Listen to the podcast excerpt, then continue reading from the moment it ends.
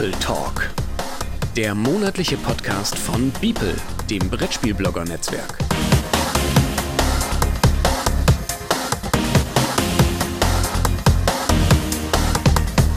Heute mit Tobias Franke von Cocktails for Meeples, Daniel Niemann von The Spiel Troymors und Star-Illustrator Clemens Franz.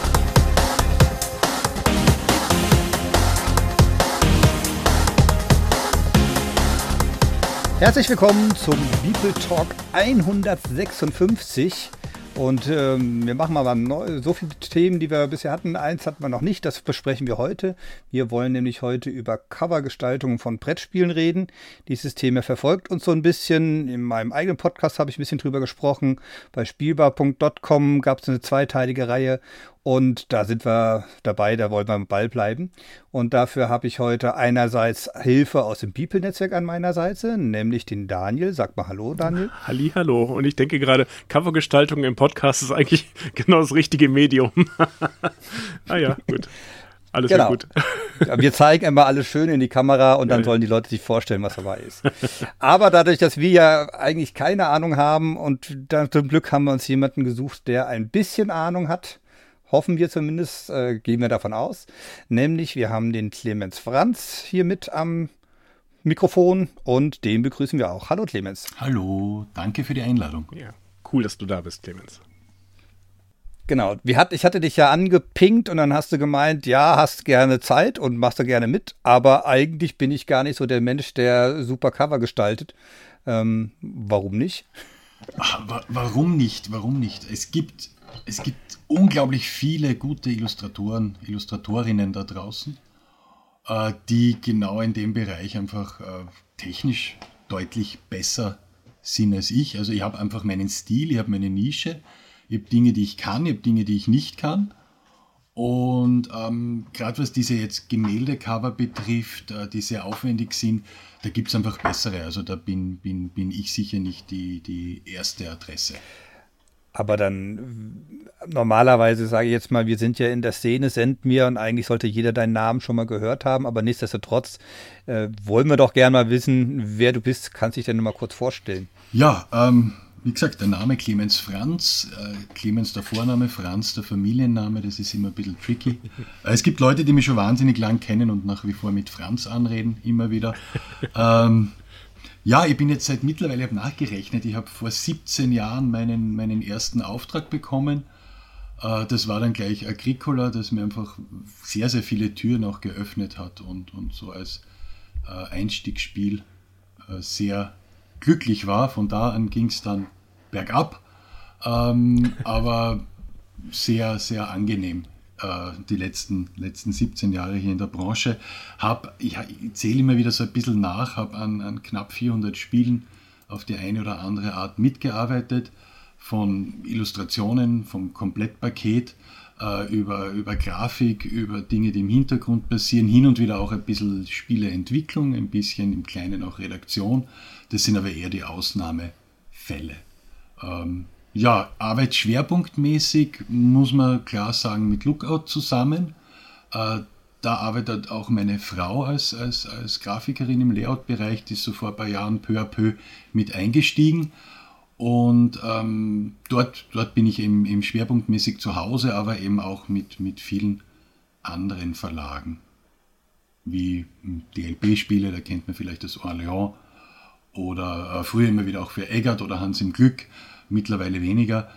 Ähm, ja, da bin ich, bin ich recht umtriebig und, und auch immer wieder auch mit ganz kleinen Verlagen, das mache ich auch ganz gerne. Äh, arbeite gerade mit Surprised Stair Games wieder an so einem kleinen, kleinen Wargame und fühle mich in der Branche sehr, sehr wohl. Ja, das rundet hoffentlich ab. Bin, äh, private Infos, verheiratet, habe fünf Kinder lebe irgendwo im Südosten Österreichs, ganz nah an der slowenischen und ungarischen Grenze und damit ist es eigentlich, damit ist alles gesagt. Ähm, wie bist du denn dazu gekommen, überhaupt Illustrator zu werden? Und also besonders im Brettspielbereich. Hast du vorher schon ähm, gezeichnet oder gemalt? Ja, also ich, ich habe grundsätzlich auch eine Ausbildung im kreativen Bereich, zwar als Bildhauer im Bildhauereibereich, aber bin dann nach, nach der Schule davon weggegangen gekommen, bin eher jetzt in der IT-Richtung gelandet, im Bereich Neue Medien, Multimedia und habe mich da eigentlich für den, für den Bereich der digitalen Spiele sehr interessiert. Aber parallel dazu immer auch, auch gern Brettspiele gespielt und eigene Prototypen auch illustriert und, und bin dann im Jahr 2006 über einen Illustrationswettbewerb bei Lookout reingerutscht. Das war relativ schlau, da hat der Hanno ausgeschrieben ähm, ja, für ein Spiel Illustrationen und hat eben von verschiedenen Leuten da, da ganz unterschiedliche Illustrationen angenommen und hat mich dann in Essen auf der Messe gefragt, das war sehr schön, das werde ich nicht vergessen, wo meine Mappe denn wäre. Und ich gesagt, welche Mappe? Also ich zeichne zwar gern, aber keine Mappe. Ja, meine Mappe mit den Arbeitsproben, er möchte sich das anschauen. habe ich gesagt, habe ich nichts. Aber er hätte dafür ein Spiel, äh, bei dem sie sich vorstellen könnten, mit mir zusammenzuarbeiten. Und so hat sie dann ein Agricola entwickelt. War natürlich schlau, weil er sich jemanden geholt hat, der neu ist, ähm, der dadurch vielleicht auch ein bisschen billiger ist als andere. Aber wir haben dann gemeinsam irrsinnig viele Erfahrungen sammeln dürfen. Also das war schon damals sehr, sehr wild alles im Nachhinein und wahnsinnig unprofessionell. Aber gerade Agricola ist ja auch ein krasser Start, weil da so wahnsinnig viele Karten mit mhm. unterschiedlichen Illustrationen sind. Genau, also es war, es war damals neben, nebenher noch voll berufstätig an, an einer Fachhochschule als Assistent. Und es war dann mein Sommerprojekt. Also ich bin im Garten gesessen, habe Illustrationsverlagen ausgedruckt, so immer drei auf einem A4-Blatt und habe dann, hab dann so die Bleistift-Scribbles gemacht, damals noch so richtig analog. Und das war so das, das Sommerprojekt. Da waren noch wenig Kinder da. Da war ein Kind ganz klein und unbeweglich noch. Das ging. Und ja, das war, war einfach ein ganz, ganz schräger Einstieg und wahnsinniges Glück. Äh, und hat mir dann die Türen einfach geöffnet. Einfach gewisse Aufmerksamkeit äh, habe ich bekommen und habe dann in den, in den Jahren danach einfach versucht, da meinen Fuß reinzubringen. Und der zweite, dritte, vierte Auftrag ist dann fast nur wichtiger, einfach um zu zeigen, ich, ich kann dranbleiben und, und ich kann liefern. Und habe dann so im Laufe der Jahre mir so ein bisschen einen Kundenstock und eine gewisse ähm, ja, Reputation erarbeitet, dass das ganz gut, gut funktioniert mit mir. Ich habe natürlich meine Nischen, ich habe natürlich eben, eben so meine Spezialitäten, aber ich glaube, das ist ja ganz gut, wenn, wenn, wenn da die verschiedenen Illustratorinnen und Illustratoren verschiedene Profile auch haben. Würdest du sagen, dass du einen eigenen Stil hast, an dem man dich erkennt? Es wird mir immer wieder gesagt. Also ich bemühe mich zwar immer wieder andere Dinge auch zu tun, aber Verlage ähm, engagieren dich ja nicht blind, sondern die wissen genau, okay, wenn wir jetzt den, den Clemens uns holen, dann äh, geht es in eine gewisse Richtung. Ich habe jetzt wieder ein spannendes Projekt mit einem amerikanischen Verlag. Äh, da sind wir jetzt eigentlich fast fertig und der, der hatte ganz, ganz konkrete Vorstellungen, wie das auszusehen hat, von meinem Stil her. Und zwar ist er ganz weit zurückgegangen in Richtung, Richtung Le Havre, wollte er unbedingt was haben. Wo ich zuerst gemeint habe, okay, das ist jetzt nicht mehr so prickelnd, da bin ich hoffentlich technisch weiter, aber er wollte genau in diesen Stil, diese klaren schwarzen Outlines und diese flächigen äh, Füllungen des Ganzen. Und da habe ich teilweise ein bisschen kämpfen müssen, weil ich immer wieder versucht habe, so ein bisschen auszubrechen aus dem. Aber er hat gemeint, na, genau das will er und zurückkommen und, und genauso muss es ausschauen. Und ja, also die Verlage wissen schon, was, was, was sie bei mir bekommen können und auch bekommen. Und von dem her, ich habe sicher einen, einen Stil, auch definiert durch Agricola. Ich kann auch andere Dinge, aber natürlich ist es immer wieder schön, äh, wuselige Figuren im Mittelalter zu zeichnen.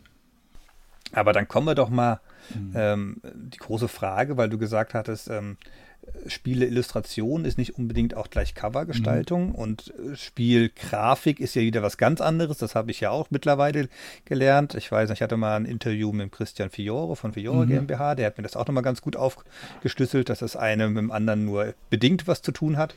Ähm, siehst du das auch so, dass man wirklich ähm, dass die Covergestaltung eine ganz andere Denkweise erfordert, als ein, beispielsweise Spielplan oder Spielmaterial äh, zu illustrieren. Mhm. Oder mhm. geht das schon ineinander über, dass du sagst, eigentlich versuche ich Elemente, die ich quasi im Spiel finde, die bitte schön auch irgendwie aufs Cover machen. Es muss es ja so, so, eine Art Wiedererkennungswert oder ich muss so, so ein, es muss einheitlich sein. Oder wie, wie gehst du daran? Also es gibt grundsätzlich ganz, ganz viele verschiedene Zugänge. Das werden wir heute sicher noch öfter, oder das werdet ihr heute noch öfter von mir hören, dass ich sage, das kann man jetzt pauschal nicht beantworten, äh, weil das von ganz, ganz vielen verschiedenen Faktoren abhängt. Das hängt vom Verlag ab, das hängt vom Redakteur ab, das hängt vom eben Illustrator ab, das hängt vom Grafiker ab. Äh, da spielen so viele äh, verschiedene Personen mit, dass man es einfach nicht pauschalisieren kann. Aber was du angesprochen hast, dieses äh, Abbilden von Elementen, die im Spiel vorkommen, das ist meistens so ein Ausgangspunkt bei den Überlegungen. Ähm, beziehungsweise, wenn vor allem wenn es ins, ins, ähm, ins Konkrete geht, also ins, ins Figurale geht, wenn es darum geht, Szenen am Cover abzubilden, dann versucht man schon zu sagen, okay, was, was spielt sich im Spiel ab, was für Dinge kommen im Spiel vor, die wir unbedingt auch am, am Cover haben wollen, einfach um diese Aussage äh, zu transportieren. Das können thematische Aspekte sein, wenn irgendwelche Personen im Spiel vorkommen oder Gebäude im Spiel vorkommen, dass die auch am Cover sein müssen. Aber das kann auch durchaus sein, dass es darum geht, ähm, diese Kernhandlungen, die im Spiel passieren, vom Thema her vielleicht, wenn es um irgendwelche Tauschaktionen geht oder um Tauschhandel geht, dass man wirklich am Cover sieht, wie zwei Personen feilschen oder wie zwei Personen versuchen, äh, sich auf irgendwie einen, einen Preis von Waren zu einigen. Das heißt, man schaut, kann ich, kann ich Spielelemente, Spielmechanismen vielleicht auch, aber eben auch Themen aus dem Spiel äh, ins Cover reinbringen, weil das einfach ein guter Startpunkt ist, der so ein bisschen ein Framework äh, liefert, um, um dann zu überlegen, was, was könnte es denn eigentlich wirklich werden. Oder will ich mit dem Cover auch, auch nur neugierig machen? Vielleicht möchte ich ganz bewusst nicht irgendwelche Elemente aus dem Spiel abbilden, sondern nur so einen Eyecatcher, der aber dafür neugierig macht, die, die äh, Kundinnen und Kunden. Also da gibt es wahnsinnig viele Zugänge, aber ganz, ganz oft ist es auch so, vor allem dann, wenn es ins Szenische geht, dass, dass die Redakteure, Redakteurinnen sagen, schau dir das an, das kommt im Spiel vor, das muss unbedingt auch, auch am Cover drauf sein.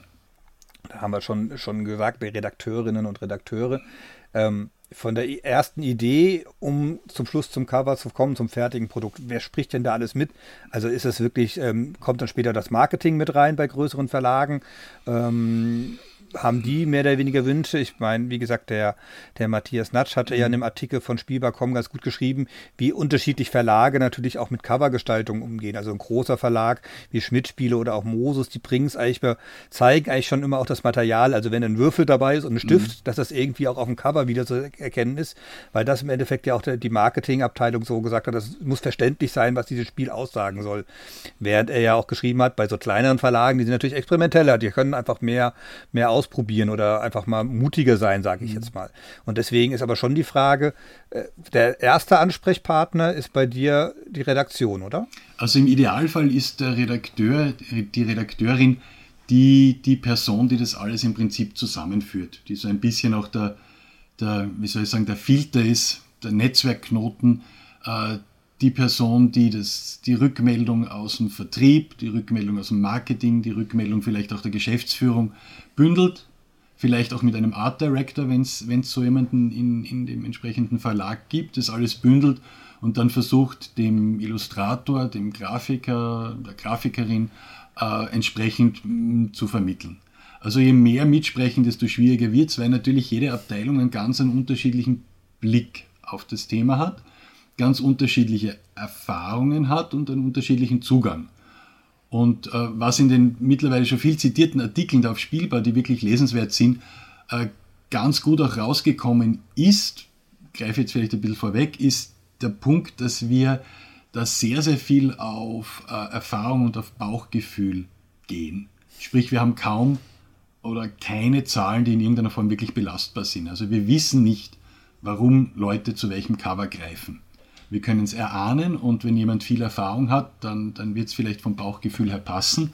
Aber wir haben jetzt wirklich keine äh, Zahlen, keine, keine wissenschaftlichen Studien, auf denen wir aufbauen können. Das heißt, die Vertriebler, das sind die, die draußen sind, die das, die das, die das entsprechend unterbringen müssen, die haben wieder einen anderen Zugang zum Cover als jetzt die Marketingleute, die vielleicht ein Message transportieren wollen, währenddessen der Vertriebler sagt, das muss schnell äh, erkannt werden. Da muss ich sofort meinem Gegenüber sagen können, du schau, darum geht's, das ist es, deswegen brauchst du das da im Regal. Ähm, die Geschäftsführung, das ist oft was sehr sehr äh, Persönliches, was sehr Subjektives, dass, dass die äh, Person sagt, okay, das gefällt mir, das gefällt mir nicht. Da werde ich euch nachher noch eine Geschichte erzählen äh, zum Thema Cover. Und dann gibt es natürlich auch den, den, Redakteur, der eine Vorstellung hat, ähm, der dann aber sehr tief im Spiel und in den Spielmechanismen drinnen ist und eben vielleicht stark diesen Drang hat, ich möchte das Spiel selbst gut abbilden, was dem Vertriebler ja teilweise egal ist, weil er ganz andere Argumente braucht. Also das sind auch unabhängig, also, also auch abhängig vom Verlag sehr, sehr unterschiedliche Akteure mit unterschiedlichen Zugängen, mit unterschiedlichen Sichtweisen, mit unterschiedlichen Erfahrungen. Und das kann teilweise wahnsinnig schwierig sein, das auf einen, einen Nenner zu bringen. Und wer macht den ersten Vorschlag? Also mhm. heißt es, hat man schon mehr oder weniger, kriegt man so mehr oder weniger die Idee, wir stellen uns das so und so mhm. vor, mach mal? Oder heißt hier, das neue Spiel, mhm. das spielt in Schottland und soll, mach einfach mal. Und du fängst quasi den ersten. Also gibt es ja sowohl als auch, also wahrscheinlich wie immer im Leben Gibt es sowohl als auch, aber bei den größeren Verlagen oder wenn du einen Art Director äh, sitzen hast oder einen Redakteur, der, der diesbezüglich gerne Input gibt, geben nicht alle, aber der diesbezüglich gerne Input gibt, dann ähm, bekommst du so ein Briefing. Das kann mit Wörtern sein, das kann im Prinzip auch ein Ordner sein, in dem verschiedene Bilder aus dem Internet gesammelt sind. So eine Art Moodboard nennt man das, kann man das auch nennen. Äh, da gibt es ganz, ganz unterschiedliche Zugänge auch, aber je mehr Input man bekommt, desto einfacher ist es dann natürlich, da, da in, etwa, in etwa hinzukommen. Wobei es oft so diese eierlegende Wollmilchsau ist, dass man sagt, man möchte das drinnen haben und das drinnen haben und das sollte noch rauskommen und das und das und das.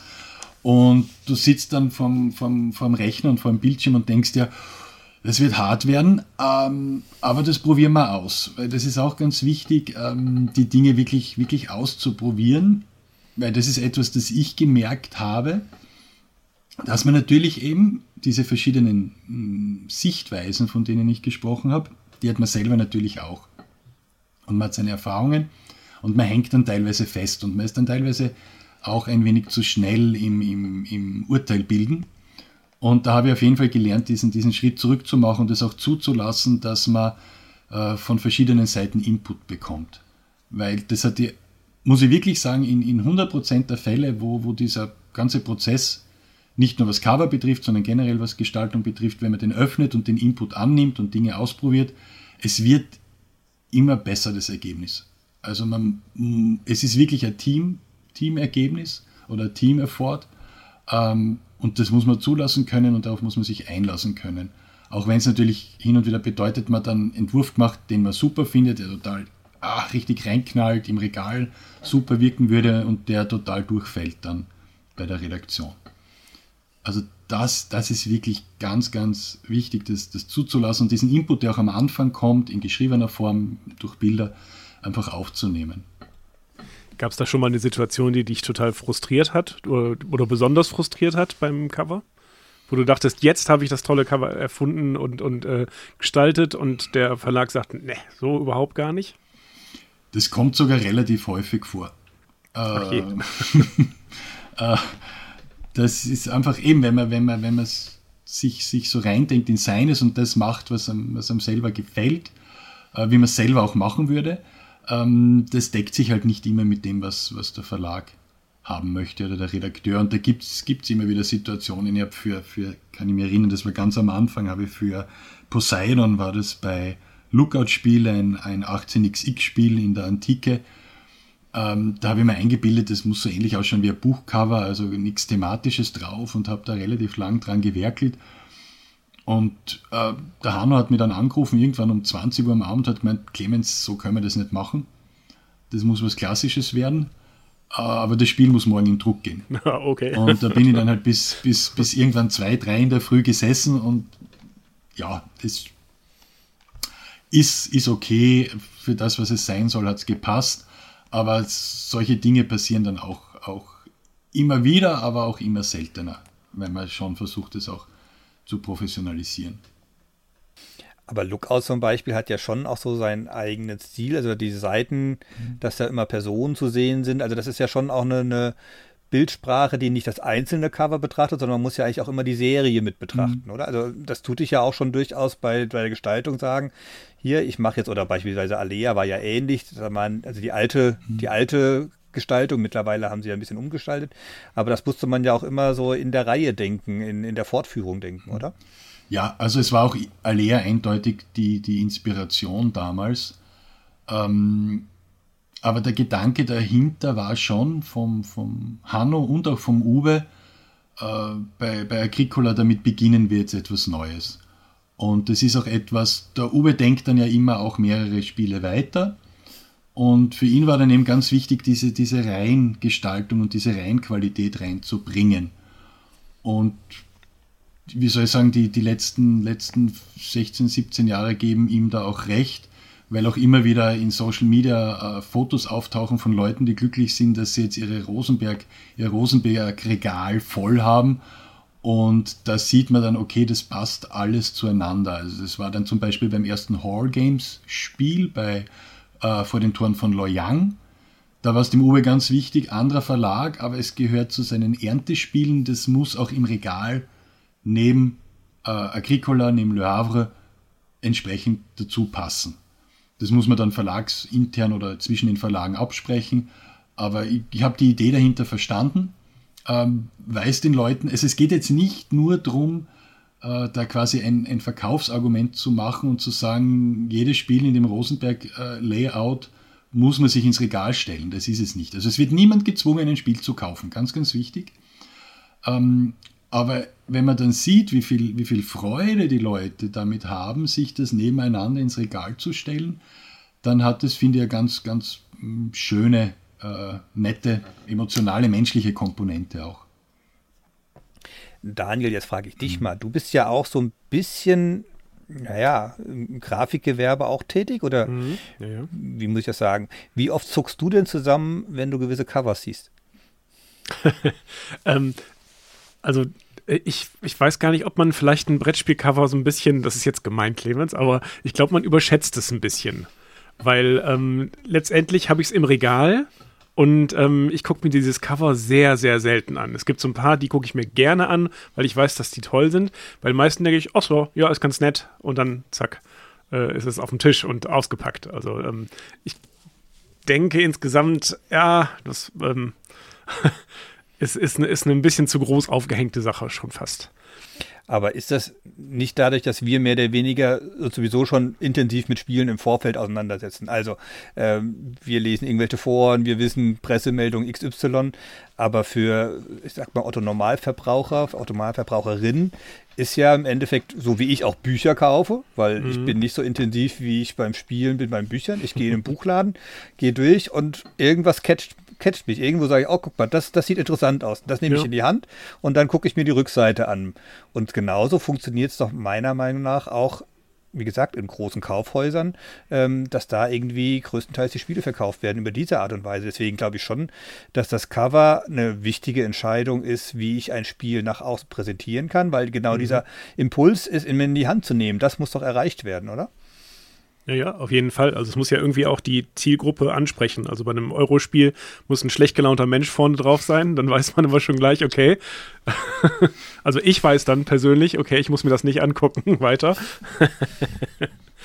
also ähm, mhm. Und, und äh, weiß nicht, bei einem Wortspiel oder einem Partyspiel, dann fliegen irgendwelche Wörter durch die Gegend und was du gerade gesagt hast, bei einem Roll and Write sind Würfel abgebildet und vielleicht ein Stift und so.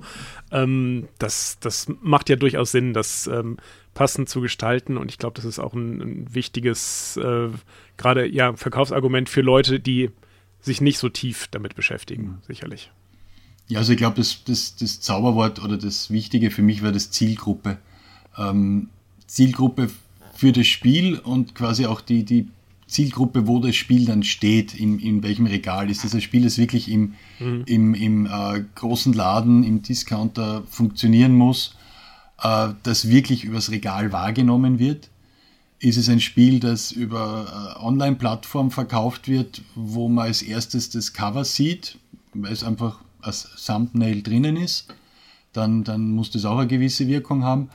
Äh, Wenn es jetzt wirklich so ein, ein Vielspielerspiel ist, dann, dann ist man da vielleicht wirklich auf der sicheren Seite und sagt, okay, Äh, ich weiß, das ist ein Spiel für Leute, die sich informieren, für Leute, die sich einlesen. Das ist ein Spiel, das, wenn das bei ein paar ähm, Multiplikatorinnen äh, durchkommt, dann, dann wird es weiter verbreitet.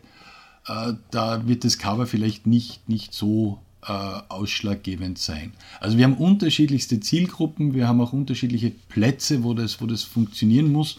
Und wir haben noch einmal dreifach unterstrichen, wir, wir haben jetzt keine wirklichen Zahlen oder, oder Informationen, was wirklich funktioniert. Ob jetzt der Würfel beim Roll and Ride am Cover, ob der wirklich zu einem signifikanten Unterschied führt, dass das mehr Leute kaufen, weil sie ein Roll and Ride suchen. Ich weiß nicht, wie viele Leute in ein Geschäft gehen und gezielt nach einem Roll and Ride suchen. Also es sind so viele Fragen. Es ist so eine, so eine Wolke, in der wir uns da bewegen.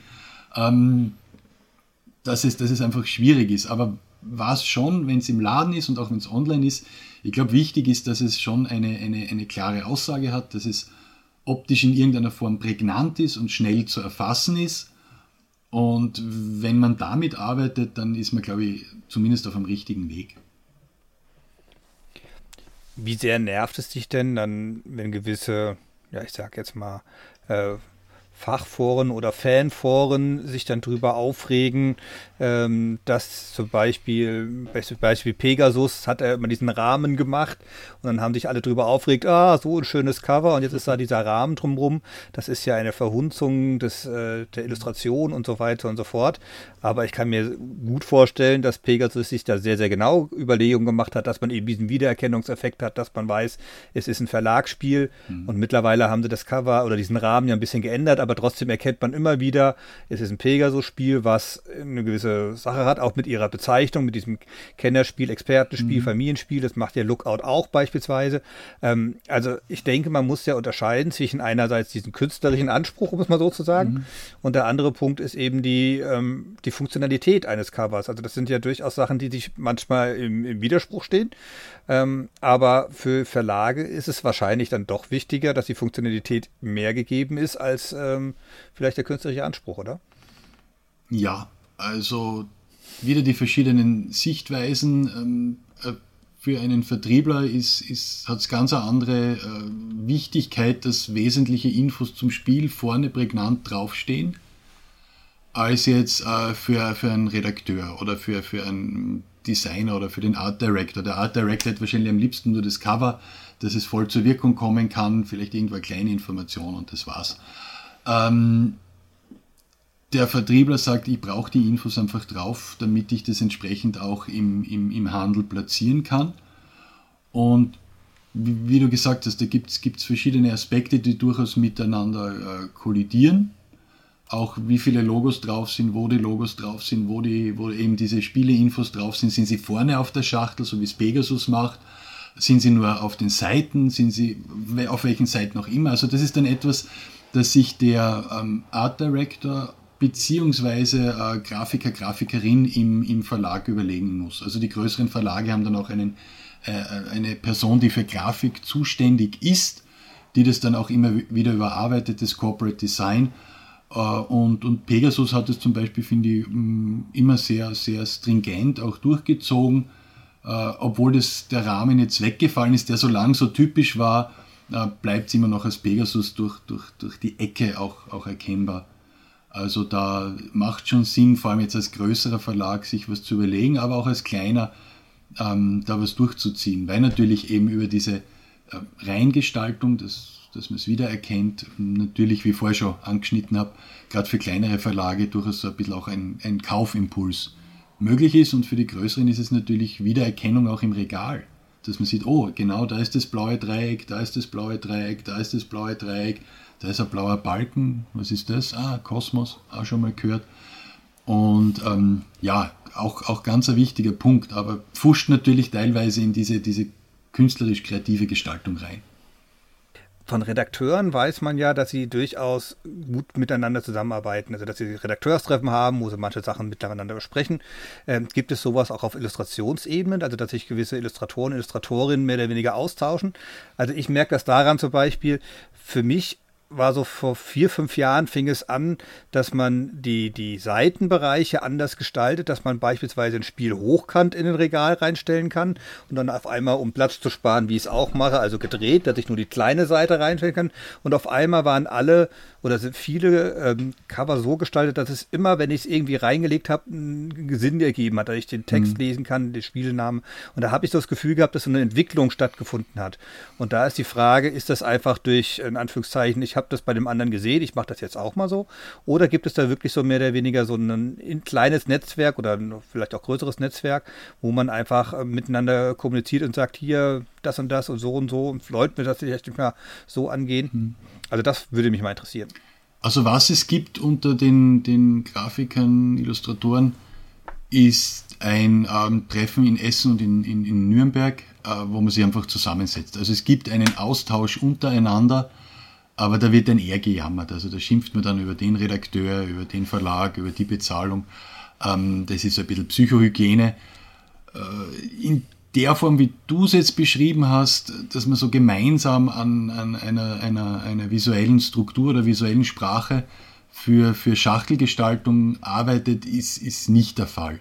Das hat sich irgendwie so in der, in der, Bra, in der Blase, in der Branche ähm, entwickelt. Da spielen aber, glaube ich, also würde ich jetzt fast einmal sagen, die, die Redakteurinnen eine wesentlichere Rolle als die, die Grafiker.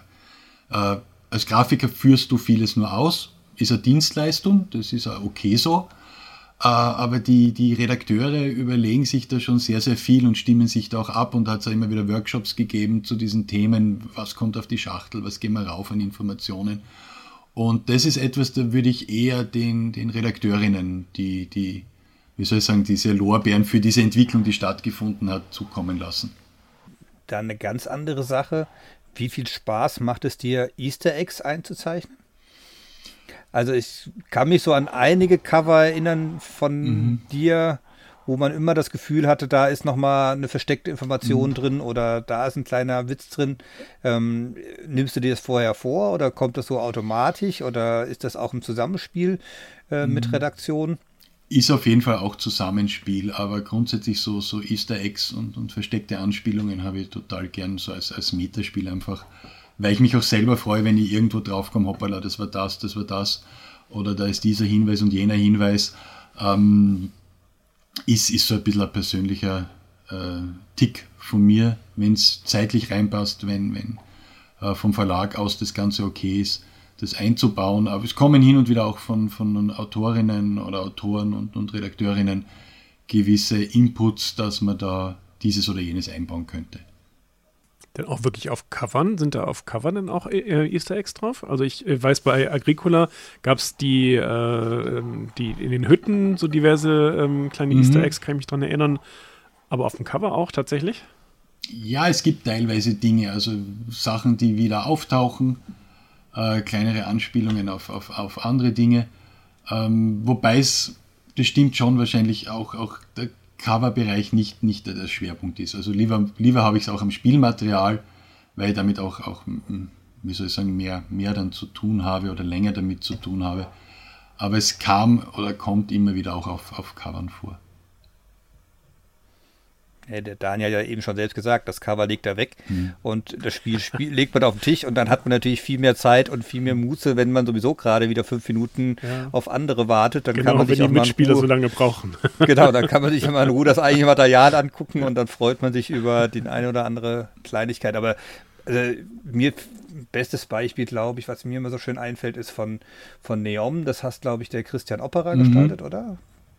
Da ist das schön mit diesem Baumeister vorne dran, wo er so ein schönes Tablet hat, wo genau das irgendwo in der Ecke drin steht, dass er doch bitte jetzt schön das abhaken muss, dass er jetzt einen Baumeister irgendwie darstellen muss. Also irgendwie so, mhm. so, eine, so, ein, so ein Gag war auf dem Cover drauf mhm. und das fand ich köstlich, als ich das entdeckt habe. Mhm. Und deswegen, ähm, ich mache mir eigentlich schon immer die, die Freude oder die Arbeit, mal so ein Cover ganz genau anzugucken, weil oftmals findet man dann doch immer irgendwelche Kleinigkeiten.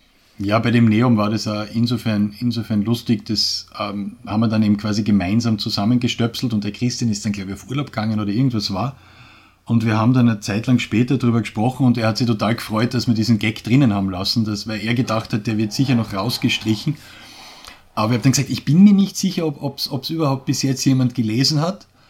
Äh, ich, mich, mich hat sehr erheitert und ich kann jedem empfehlen, also wenn er das Spiel einmal in die Finger bekommt, sich, sich das genau anzuschauen. Was ist denn dein liebstes gestaltetes Cover? Also wenn du jetzt sagst hier, oder deine drei, sage ich jetzt mal, sondern ich hab, du hast ja, du hast ja gerade gesagt, du hast bei ungefähr an 400 Spielen mitgearbeitet, mhm. du hast jetzt nicht 400 Cover gezeichnet, gar keine Frage. Ähm, aber wenn du sagst hier, wenn ich jetzt was sagen müsste, ach, zeig mir mal deine, jetzt fangen wir mal an, 17 Jahre zurück, mhm. du bist auf eine, du hast die alle gezeichnet und der Hanno fragt dich nach deiner Mappe und sagt, mhm. hier aus deiner Mappe, hol mir mal deine drei Lieblingscover raus. Was wären das bei dir? Puh, schwierig. Ähm, ich habe immer die Cover gern, die sehr einfach in der, in der Aussage und in der, in der Darstellung sind. Also mir gefallen sehr gut die Sachen, die ich, die ich für Cranio gemacht habe. Also den Lorenzo und, und den Newton finde ich fast noch besser. Der Newton ist ja nur mehr braun, also das ist nur mehr ein, ein braunes Eurogame, braunes Cover, braunes Material, braun in braun. Äh, also das, das mag ich irrsinnig gern, wenn, wenn wirklich so die, die, die Aussage auf einen Punkt reduziert ist. Äh, ich fand, es ist schon älter, das, das Pergamon-Cover ganz nett mit der Maske drauf. Das war so ein dunkles Cover, nur mit dieser Pergamon-Maske äh, oder der Maske, die in diesem Pergamon-Altar vorkommt und die zerbrochen ist, weil es eben auch im, im Spiel vorkommt, dass wir diese Masken wieder zusammenpasseln.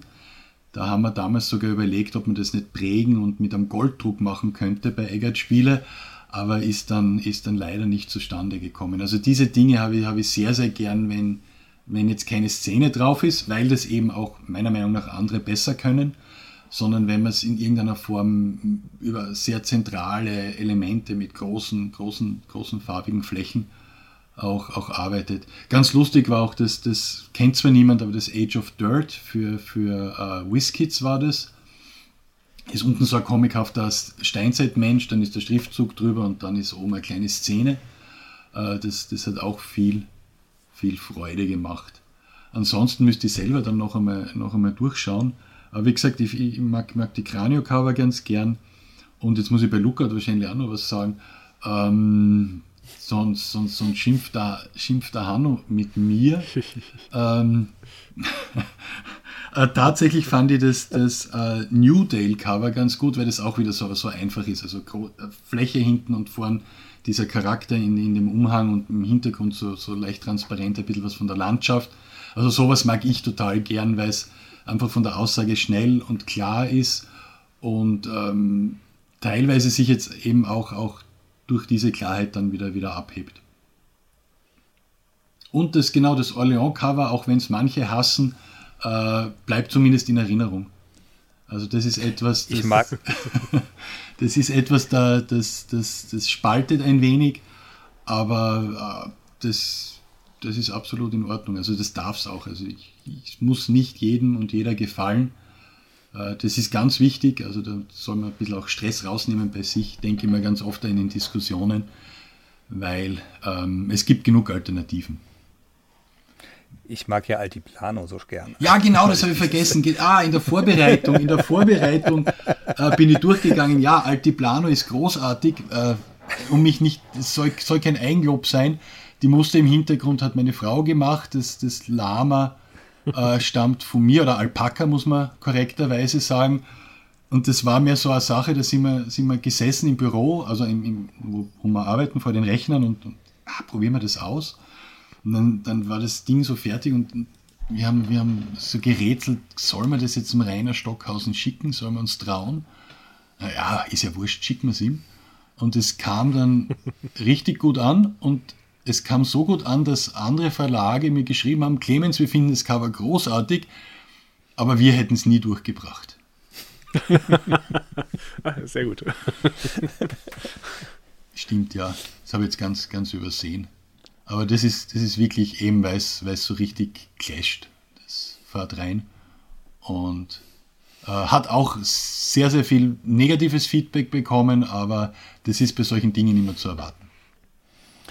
Ähm, ich würde noch mal einen kleinen Exkurs machen. Mhm. Ähm, wir hatten ja gerade von, von den Artikeln von spielbar.com gesprochen.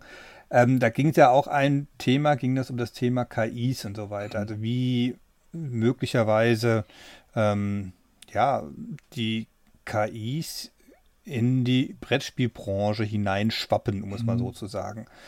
Ähm, ich kann mir, also meine persönliche Meinung ist ja, dass ich gerade bei so, ja, so, so, Spielen wie beispielsweise ein Memory, also wo relativ wenig Aufwand vielleicht rein, reingesteckt werden will, aber maximalen Ertrag, da kann ich mir das zum Beispiel sehr, sehr gut vorstellen, dass da irgendwas passiert und möglicherweise auch Klein, Kleinstverlage, um es mal so zu sagen, auch um Kosten zu sparen, dass das auch ein Thema wird. Ähm, wie siehst du das denn? Hast du da in Anführungszeichen Angst nach dem Motto, hm, mein Job ist in Gefahr? Das glaube ich jetzt mal nicht, weil wie gesagt, mhm. äh, Illustration ja das eine ist oder das reine Zeichnen. Es geht ja auch viel um Grafikanordnung und so weiter. Ähm, aber wie stehst du denn zu dem Thema? Noch gar nicht, äh, ist dann die ehrliche Antwort. Ich habe mich zu wenig noch damit beschäftigt. Ich habe jetzt im, Rahmen der Vorbereitung ähm, mir ein paar Gedanken gemacht, wohin die Reise gehen könnte. Aber das ist im Vorhinein immer schwierig abzuschätzen. Es gibt jetzt natürlich zwei Seiten. Es gibt die Leute, die sagen, um Gottes Willen, jetzt wird alles nur mehr von KI gemacht und alle, alle Kreativen werden arbeitslos. Und dann gibt es diejenigen, die sagen, es ist alles ein Blödsinn und, und das wird sowieso nichts. Die Wahrheit wird wahrscheinlich irgendwo in der Mitte sein, dass, dass ähm, der Einsatz vielleicht auch auf eine Art und Weise passieren wird, die wir jetzt noch nicht sehen. Äh, dass sich die Sache vielleicht einfach zu einem Werkzeug, zu einem Tool, zu einem Hilfsmittel entwickelt, mit dem wir quasi gemeinsam äh, Sachen entwickeln und schneller ausprobieren können da muss jetzt nicht mehr der, der, der äh, Grafiker oder Illustrator schnell irgendwas scribbeln, sondern der Redakteur kann ähm, durch entsprechenden Input äh, schon, schon sehr, sehr gute und sehr, sehr zielgerichtete Ent Entwürfe machen, um dann im Prozess mit dem Illustrator, der Illustratorin eben, eben äh, schneller zu starten oder, oder auf ganz neue Dinge auch, auch, auch drauf zu kommen. Also das... Ähm, sehe ich bisher gelassen. Man wird einfach, wird einfach schauen, wo es sinnvoll anzuwenden ist. Vielleicht, wie du gesagt hast, kleine Verlage, um zu sparen. Wenn man irgendein Kartenspiel hat mit 300 Illustrationen, dann braucht man jetzt nicht mehr den, den Österreicher sich holen, äh, sondern dann, dann lasst man das eine KI machen. Wobei natürlich das, das, der Elefant im Raum ja das ganze Copyright-Thema ist. Ähm, weil die KI natürlich auf vorhandenes Bildmaterial zurückgreift und damit arbeitet? Ähm, das ist eine schwierige Frage und zu der ich einerseits keine Antwort habe und andererseits glaube ich einfach nicht, nicht jetzt vom, vom, vom, vom Wissensstand her kompetent genug bin, um das, um das zu beurteilen. Ähm, es kommen natürlich so Impulse, dass man sagt, jeder möchte für seine Arbeit bezahlt werden und wenn dann eine KI darüber Sachen generiert, wird schwierig. Da muss man sich vielleicht einfach überlegen, wie, wie man generell mit diesem Thema KI und Automatisierung Automatisierung umgeht. Maschinensteuer, solche Dinge schweben ja immer wieder im Raum. Ähm, bedingungsloses Grundeinkommen für Illustratorinnen, das wird vielleicht ein bisschen einen Druck rausnehmen. Also vielleicht, vielleicht gehen die Lösungen in eine Richtung, die wir, die wir uns jetzt noch nicht wirklich, wirklich vorstellen können. Aber Copyright ist natürlich ein Thema. Auf der anderen Seite muss man fairnesshalber dazu sagen, äh, wenn ich im Internet durch irgendwelche ähm, Bilddatenbanken durch, durchscroll, bleiben bei mir ja im Kopf auch Bilder hängen. Das, was ich mache, basiert ja auch auf Dingen, die ich gesehen habe. Jetzt kann ich natürlich Copyright, das in meinem Kopf passiert, wenn ich was mir anschaue und mich dadurch inspirieren lasse, ist, ist, fühlt sich vielleicht anders an als das, was die Maschine macht. Aber es ist durchaus ein ähnlicher Prozess, der da stattfindet. Also keine abschließende Meinung, nicht kompetent, vor allem auch, weil wir da am, am, Beginn von einem Prozess stehen. Aber was wichtig sein wird, ist natürlich zu wissen und auch immer, immer den Überblick zu haben, was, was oder wie das in diesen äh, KIs passiert, dass das nachvollziehbar bleibt, weil teilweise da Dinge geschehen oder Outputs rauskommen, die auch für die äh, Entwicklerinnen äh, überraschend sind. Das heißt, das, das irgendwie transparent zu halten wäre, wär, glaube ich, ganz wichtig, weil viele Copyright-Verletzungen kann man bis zu einem gewissen Grad dann immer nach, nachweisen. Wenn irgendwo eine kleine Textur rausgenommen wird, die sie dann irgendwo wiederfindet, das ist nahezu unmöglich, das, das nachzuverfolgen. Das heißt, eine gewisse Transparenz wird, wird notwendig sein, aber wohin die Reise geht, keine Ahnung, aber es ist spannend. Ja, also ich habe mich da noch mit weniger befasst, weil äh, ich mich beruflich jetzt nicht unbedingt mit solchen Sachen auseinandersetzen muss. Aber ich finde es halt schon eine Frage, weil, weil die Frage ist ja wirklich, woher kommen die Daten? Die können, die Daten können ja nur daher kommen, dass Millions Bilder gesammelt wurden und die dann irgendwie verarbeitet wurden. Also das basiert ja im Endeffekt alles auf geleisteter Arbeit. Und ähm, deswegen ist ja schon die große Frage, ähm, wie kann man mehr oder weniger diese Arbeit, die ja geleistet wurde, in irgendeiner Form mhm. auch wieder honorieren. Mhm. Und ähm, ich persönlich bin bedingungsloses Grundeinkommen nicht nur für Illustratoren und Illustratoren, sondern ich sehe das an sich ein interessantes Konzept für eine Gesellschaft. Aber ich glaube, das sind schon so Fragen, die man sich stellen muss, unabhängig, wie gesagt, vielleicht auch von diesem Grafikthema mhm. weg, aber an sich das Thema Automatisierung und so weiter und so fort, ähm, muss, muss die Gesellschaft auch durchaus ähm, Antworten finden.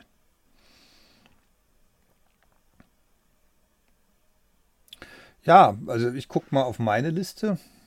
Mir fällt jetzt spontan keine Frage mehr groß ein. Hast du noch was, Daniel? Ich würde ich würd ja gerne mal von dir wissen, Tobi, was äh, für dich denn besonders gelungene oder bemerkenswerte Cover sind. So in deiner Wahrnehmung.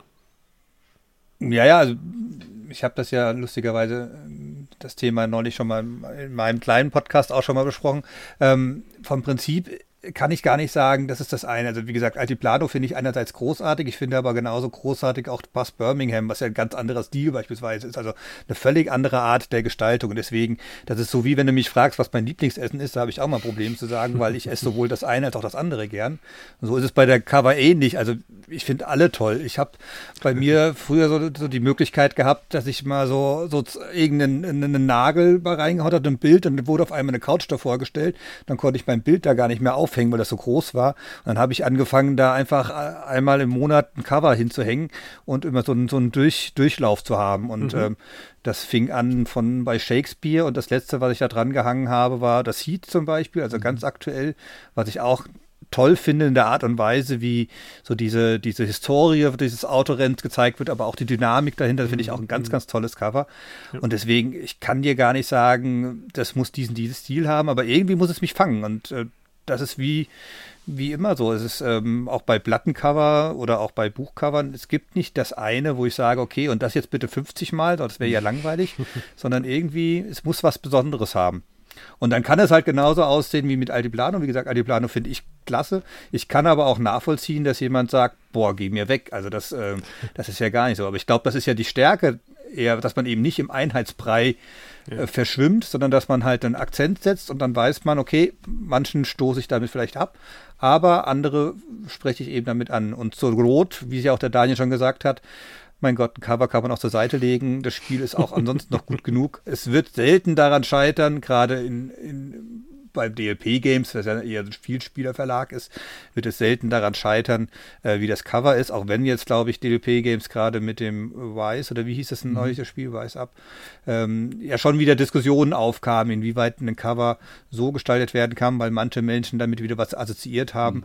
was natürlich überhaupt nicht äh, die Idee äh, des Verlages und der Redaktion war. Aber auch das ist natürlich interessant, wie, wie geht man mit so einem ja, in Anführungszeichen Shitstorm und also wie geht man damit um? Wie kann man das wieder einfangen? Also ähm, zur, zur Information nach draußen, wer nicht dieses Bild vor Augen hat, es geht darum, ich glaube, das geht um die, das Spiel spielt in der industriellen ähm, mhm. Revolution mhm. und mehr oder weniger, man sieht eine Fabrik und dann kommt da mehr oder weniger äh, ganz viel Rauch raus und innerhalb dieses Rauchs oben in, in dem, ja, in dem Nebel oder in dem Rauch sieht man halt Personen, die abgebildet sind, die im Endeffekt die arbeitende Klasse darstellen oder wie auch immer. Und dann gab es halt in diversen Foren, vor allem auch von, von amerikanischer Seite, mehr oder weniger die Assoziation, das ist ja im Endeffekt wie, wie die Gaskammern, wie die Verbrennung, so nach dem Motto. Also das, das könnte man doch nicht machen, so nach dem Motto. Und ähm, ja, das finde ich halt schon, schon schwierig. Auf der anderen Seite, nachdem ich das mal gelesen habe und dann das Cover gesehen habe, habe ich gesagt, pff, ja, das kann man vielleicht so interpretieren, aber mit dem Kontext, wie dieses Spiel eigentlich gedacht ist, müsste eigentlich doch jedem klar sein, was damit gemeint ist. Aber das wieder einzufangen, ist, glaube ich, auch sehr, sehr schwierig. Mhm, mh. Ja, ich gucke mir gerade an, das ist tatsächlich, ähm, wenn man, wenn man das mal ähm, gehört hat, mhm. ist das wieder schwer wegzukriegen, das Bild, ja. Aber wie, wie fängt man das wieder ein? Also ich meine, das ist ja der entscheidende Punkt. Also ich meine, ähm, da reden wir ja auch wieder von der Größe des Verlages. Ich meine, ähm, auch das hat man ja schon gesagt, ähm, das Hadara, was von Hans im Glück war, hatte ein Cover und dann hat man festgestellt, das funktioniert nicht so. Das kann ich auch völlig nachvollziehen. Also dieses erste Cover, was da war, war ja dieses Zivilisationsspiel und diese verschiedenen Persönlichkeiten. Da hat man sich ein ganz anderes Spiel drunter vorgestellt, als das, was es eigentlich war. Und dieses neue Cover, wo ja auch anscheinend Geld reingesteckt wurde, um das mal zu entwickeln, hat eine ganz andere Aussagekraft. Das heißt, ein Verlag von der Größe von Hans und Glück, was zwar immer noch ein kleiner Verlag ist, aber sehr erfolgreich in einer gewissen Weise ist, kann sich das durchaus leisten, vor allem mit Asmodee im Rücken, vielleicht nochmal eine zweite Auflage mit dem neuen Cover zu machen. Aber so ein Kleinverlag wie DLP Games, äh, das ist ja schwierig, weil dieses Cover ist in der Welt, ist im Bild und ich kann nicht sagen, okay, ich stampfe jetzt hier die Auflage ein und mache ein neues Cover rein. Das ist ja eigentlich nicht bezahlbar. Meine DLP Games hat momentan eh nicht groß Glück. Ähm, wenn ich an Katharina denke, mhm. das war auch äußerst unglücklich, teilweise auch durchaus selbstverschuldet, aber es ist halt wahnsinnig schwierig, ähm, sowas dann wieder einzufangen. Und deswegen glaube ich, was du schon gemeint hast, Leben ist um diese Erfahrung. Ich weiß nicht, wie siehst du dieses Cover? Würdest du sagen, du verstehst das, was dahinter gemeint ist, aber du hättest aus den, den Gründen nicht gemacht? Oder sagst du, oh, das hätte mir genauso passieren können? Also wie siehst du das denn?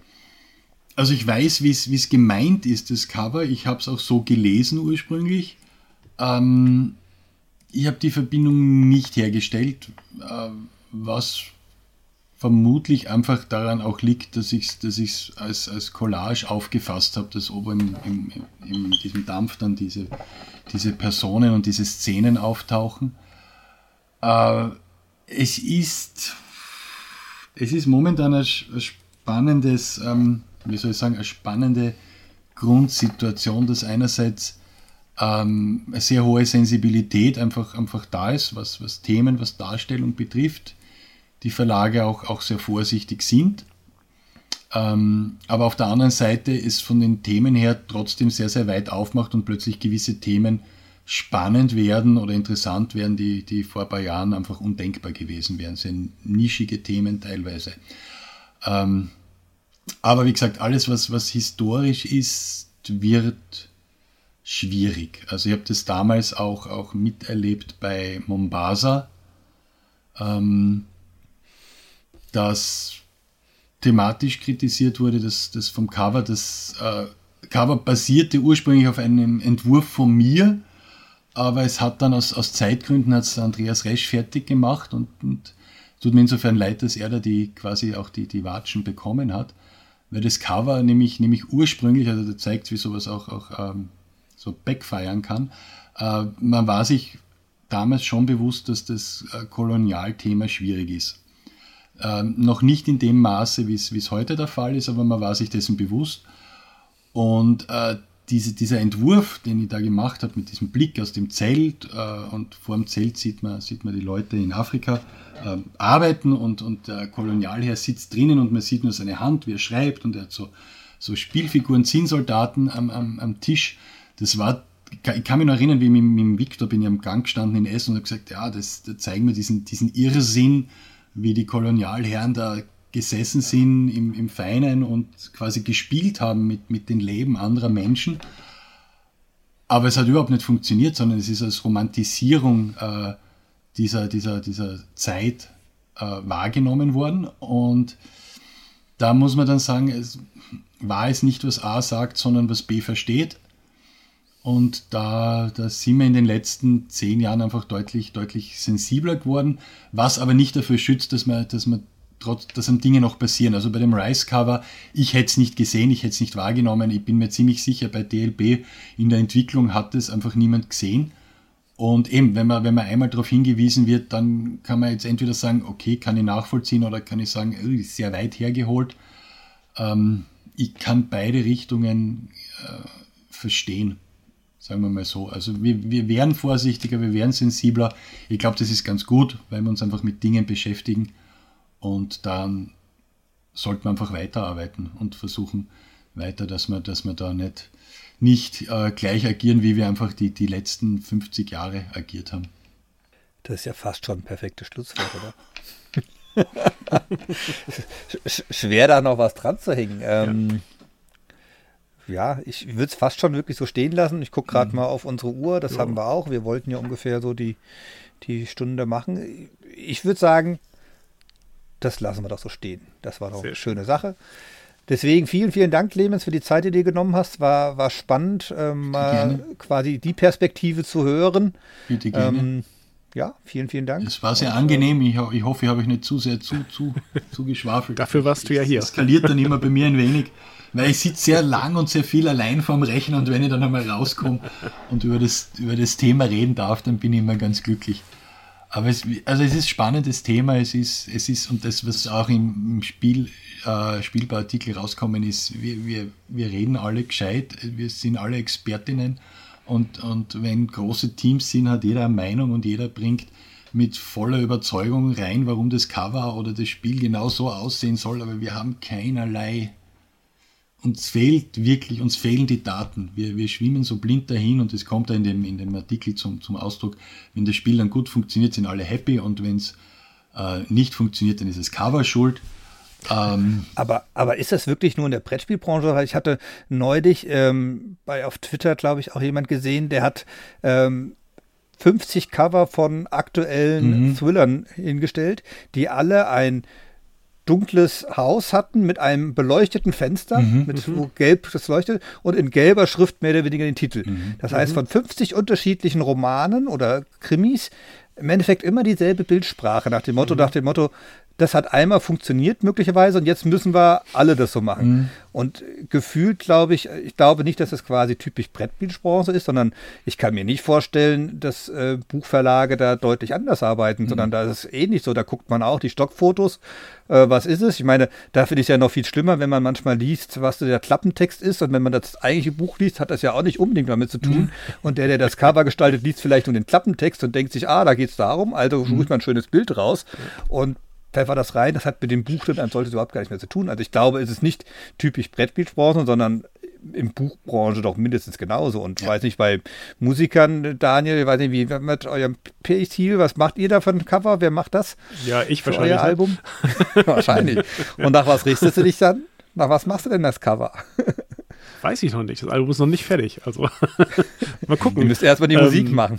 nee, die Musik ist schon aufgenommen. Das alles, alles äh, Aufnahmen sind zu Ende, ähm, ist noch nicht fertig gemischt.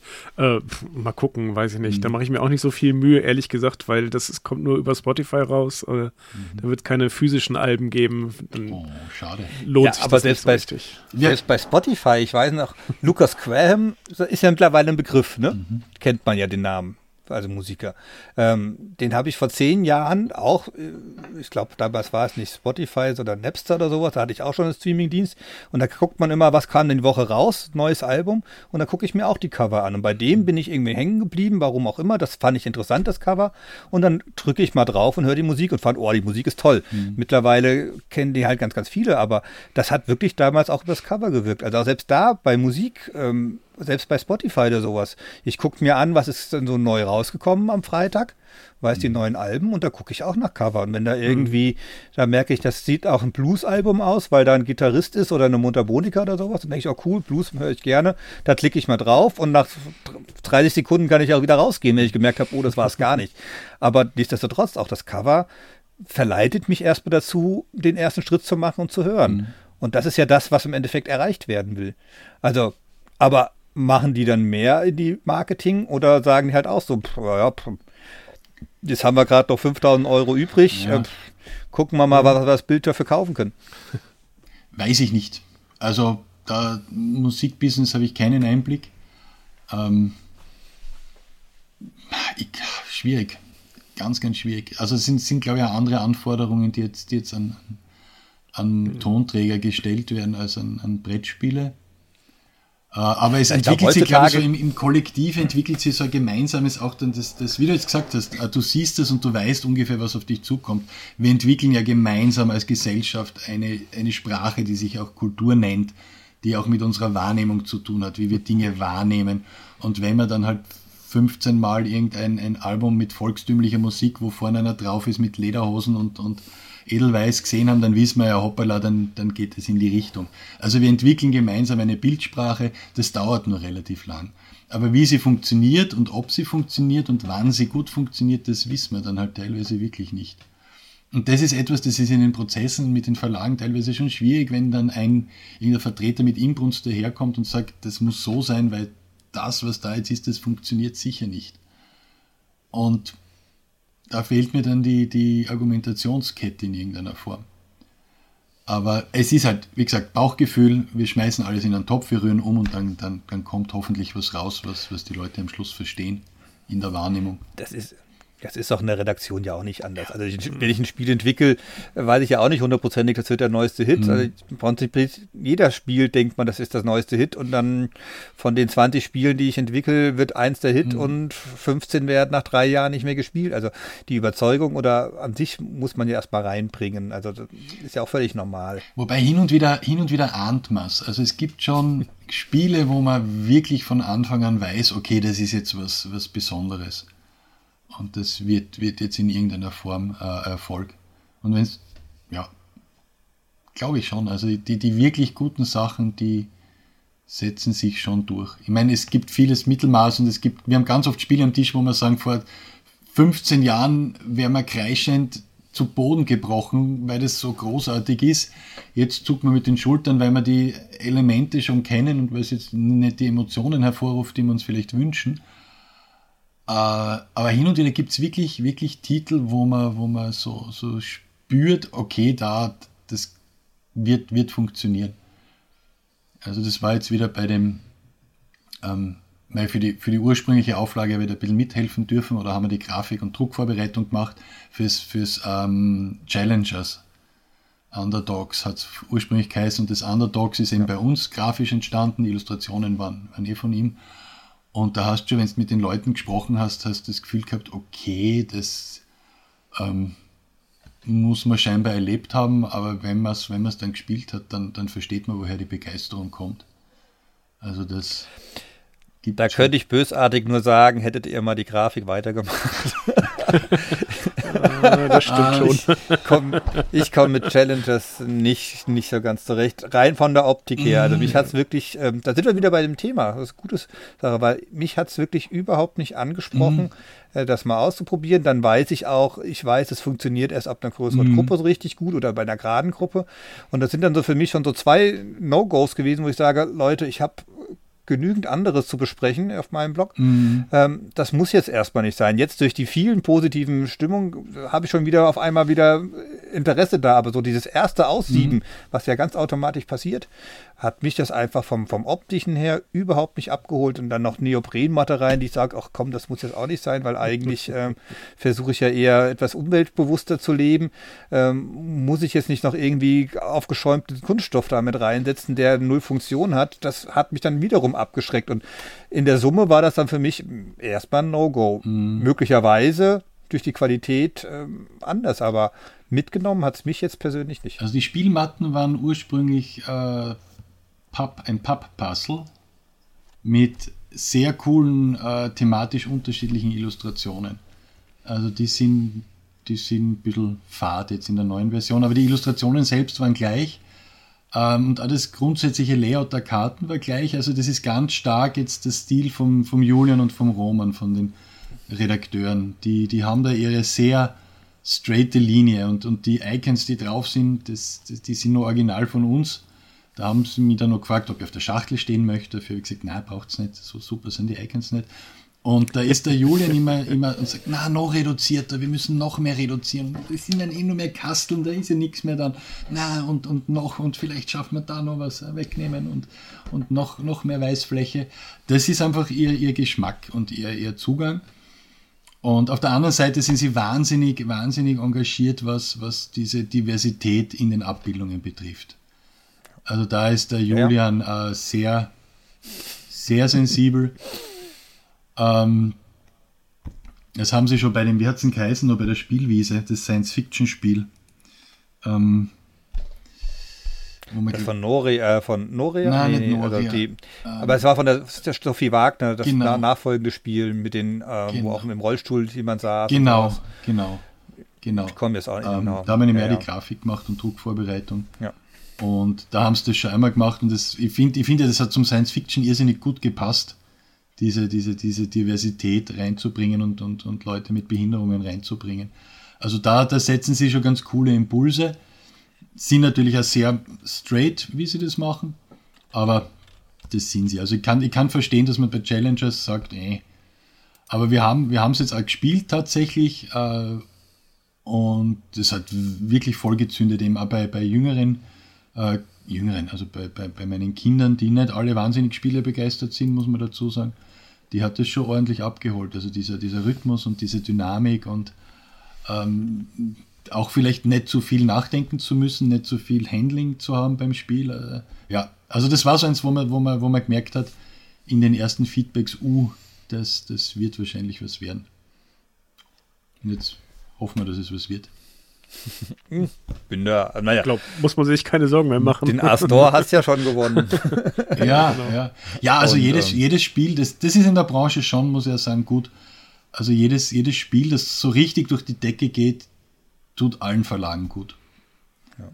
Also ja. man denkt sich zwar vielleicht, äh, hätten, hätten wir einmal, aber, aber es ist grundsätzlich jedes Spiel, ich freue mich für jeden Verlag, der so äh, quasi äh, ein Standbein findet, finanziell auch. Und, und jedes, jedes Spiel, das durch die Decke geht, ist wirklich immer wieder ein Impuls für, für die ganze Branche. Profitieren alle davon.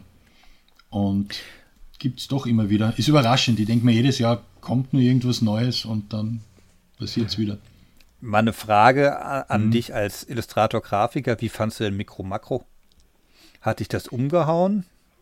Oder, äh, ich also, habe die Arbeit dahinter gesehen. Das hat mich, das hat mich fertig gemacht. Also.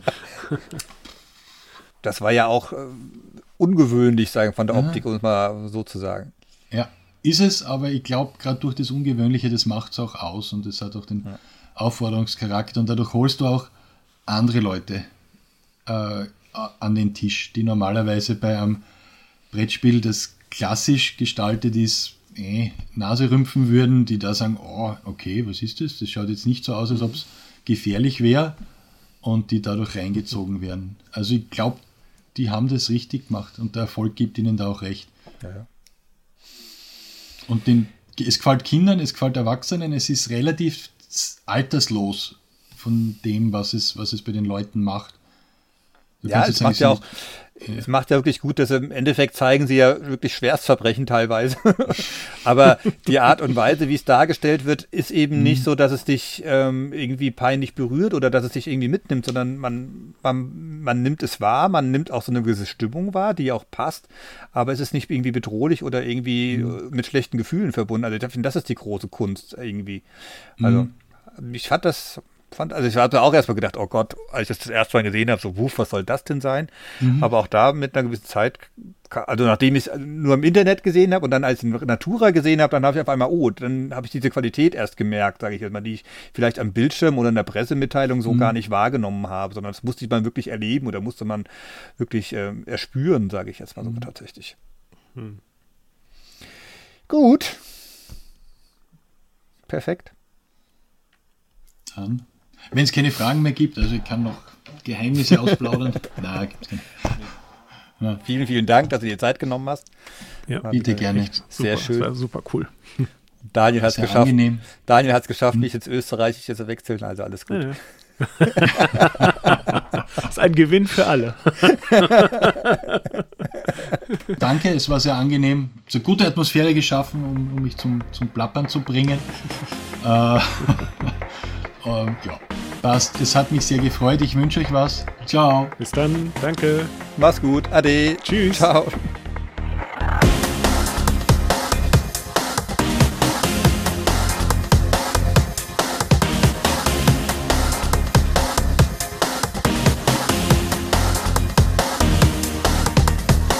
Das war Beeple Talk der monatliche Podcast von Beeple, dem Brettspielblogger-Netzwerk. Weitere Informationen unter www.beeple.de.